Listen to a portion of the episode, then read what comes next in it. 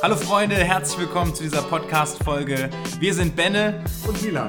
Und hier geht es heute wieder um ein Thema, das euch sicherlich brennend interessieren wird. Und zwar nehmen wir heute wieder etwas zum Thema Golf unter die Lupe. Heute soll es ganz klar darum gehen, welche Strategie verfolgt man. Wenn ihr die erste Folge zu diesem Strategie-Podcast schon gehört habt, Hört nochmal rein, ähm, da haben wir ein paar richtig gute Golden Nuggets versteckt, gute Ansätze, die ihr für euer Golfspiel insgesamt äh, berücksichtigen solltet. Und heute geht es nochmal ein bisschen tiefer Richtung Course Management. Wie sollte man seinen Platz spielen?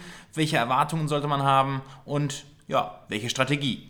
Also Milan, stellen wir uns vor, wir fangen heute mal mit unserem Platz bei uns zu Hause an. Jeder kennt seinen Heimatplatz ja mehr oder weniger gut.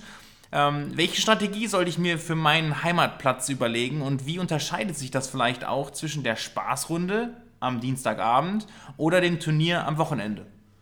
Ich glaube, da gibt es verschiedene Varianten, wie man das beobachten kann. Und zwar gibt es natürlich auch in der Turnierrunde am Wochenende verschiedene Arten von Turnieren. Es gibt äh, Stableford oder Zählspiel oder Lochwettspiel. Völlig andere, unterschiedliche Spielarten. Und die Urform des Spiels ist das Matchplay, ne, wo in England oder Schottland früher haben so zwei Recken gegeneinander gekämpft im Matchplay. Um das Herz einer Dame. Natürlich. Und ähm, da ging es natürlich immer nur um den nächsten Schlag und letztendlich wer ist als erster im Loch. Und das hört nicht, ein Loch ist nie entschieden, bevor halt einer vor dem anderen im Loch ist.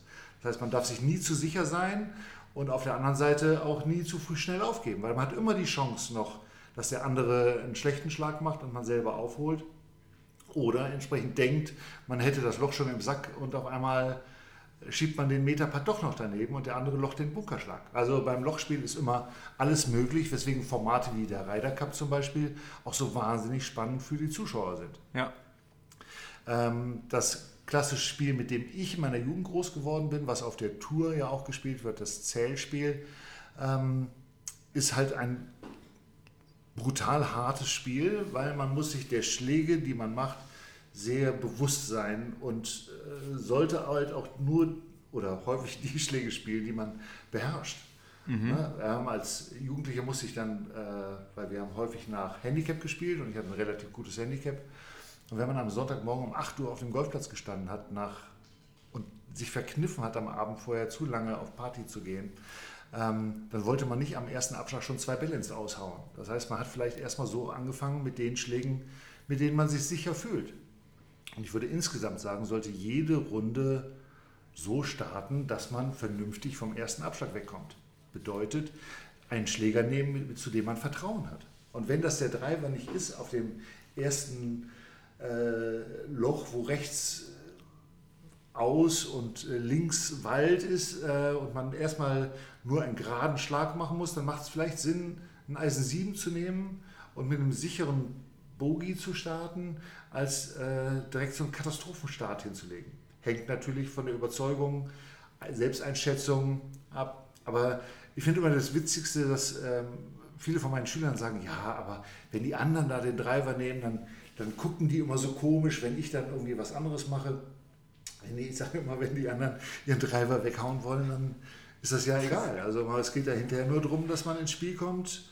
Und ein guter Start ist einfach für das Selbstwertgefühl und das Ego einfach eine, eine extrem wichtige Sache. Und es ist super bitter äh, am ersten Abschlag, äh, weswegen halt viele mental auch häufig Angst haben vom ersten Abschlag, wenn man sich da in eigenen Gedanken vor den Augen der anderen zum Kasper macht.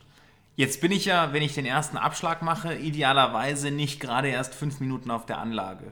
Ähm, wenn du jetzt sagst, Vorbereitung, wir haben ja in, in, unserem anderen, in unserer anderen Folge darüber gesprochen, welche Routine braucht man, welche, ähm, wie muss man sich auf seine Runde vorbereiten. Wie wäre denn da deine Strategie, wenn du sagst, du spielst jetzt ein wichtiges, ob das jetzt Lochspiel ist oder ähm, Zählspiel, aber du hast eine wichtige Runde vor dir. Wie würdest du dich denn da vorbereiten? Wie würde deine Strategie denn in der Vorbereitung aussehen? Ich würde sagen, jeder hat seine eigene Strategie. Es gibt viele Senioren, die ähm, vom Parkplatz direkt durchflitzen zum ersten Abschlag, den Ball aufziehen und den ziemlich stabil das Fairway runternageln.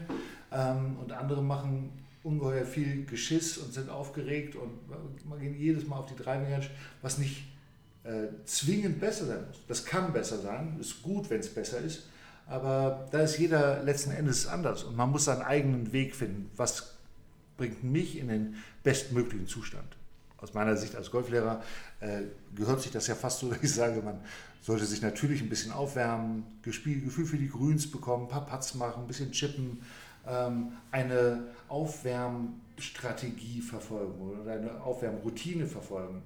Ähm, und ich persönlich mache es so, dass ich ein paar Putts mache, ohne Ziel, nur auf ähm, Längenkontrolle, Gefühl für das Grün bekommen, ohne Ergebniskontrolle. Ähm, einfach erstmal nur wirklich ähm, Touch bekommen. Dann äh, schlage ich ein paar Bälle vom Kleinen zum Großen, fange mit kleinen Bewegungen an, schwinge mich dann in ein äh, Bewegungsgefühl rein, was mir wichtig ist, gucke, dass ich viele Schläger durchspiele, in der Regel auch ähm, vom Kleinen zum Großen. Dann gehe ich vielleicht noch ein bisschen pitchen, mache ein paar ähm, Bunkerschläge, nicht viele, ein, zwei vielleicht, einfach nur ein Gefühl, wie ist der Sand. Ähm, und dann mache ich noch ein paar Putts äh, zum Schluss, gehe in der Regel äh, so weg, dass ich noch Zeit habe, auf Toilette zu gehen ähm, oder entsprechend meine Scorekarte zu holen, früh genug am ersten Abschlag zu sein, vielleicht noch was zu trinken. Ähm, aber eigentlich versuche ich immer das Gleiche zu machen. Was auffällt bei zum Beispiel Clubmeisterschaften, ist das auf einmal, oh, Clubmeisterschaften, das wichtigste Turnier für viele. Ja, das ist was ganz Besonderes. Da spielen nur die Besten und da muss man jetzt ganz toll und ganz super sein. Ähm, dann wird noch in der Woche vorher vielleicht eine oder zwei Trainerstunden genommen, äh, obwohl man das ganze Jahr keine Trainerstunde genommen hat. Dann kommen natürlich gefährliche neue Gedanken ins Spiel, die die Spielroutine nicht oh wirklich Gott. unterstützen. Ähm, dann äh, sagen wir, Freitag geht die Clubmeisterschaft los, Mittwoch, Donnerstag werden Bälle geschlagen, wie das ganze Jahr nicht.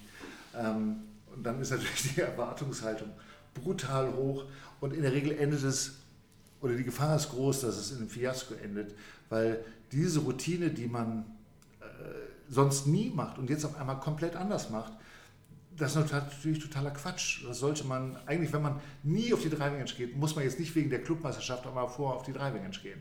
Wenn ich nie Trainerstunden nehme, muss ich nicht deswegen anfangen, Trainerstunden zu nehmen. Ich sollte eigentlich gucken, dass ich alles wie immer mache. Und häufig sind auch Ruhetage vorher äh, gar nicht schlecht, weil Clubmeisterschaft, wenn man dann alle Tage durchspielt, je nach Format, können es zwei, drei Runden, vielleicht vier Runden sein, ist ja keiner von als Amateurgolfer gewohnt, überhaupt vier Runden innerhalb von vier Tagen oder drei Tagen ja. äh, durchzuhalten.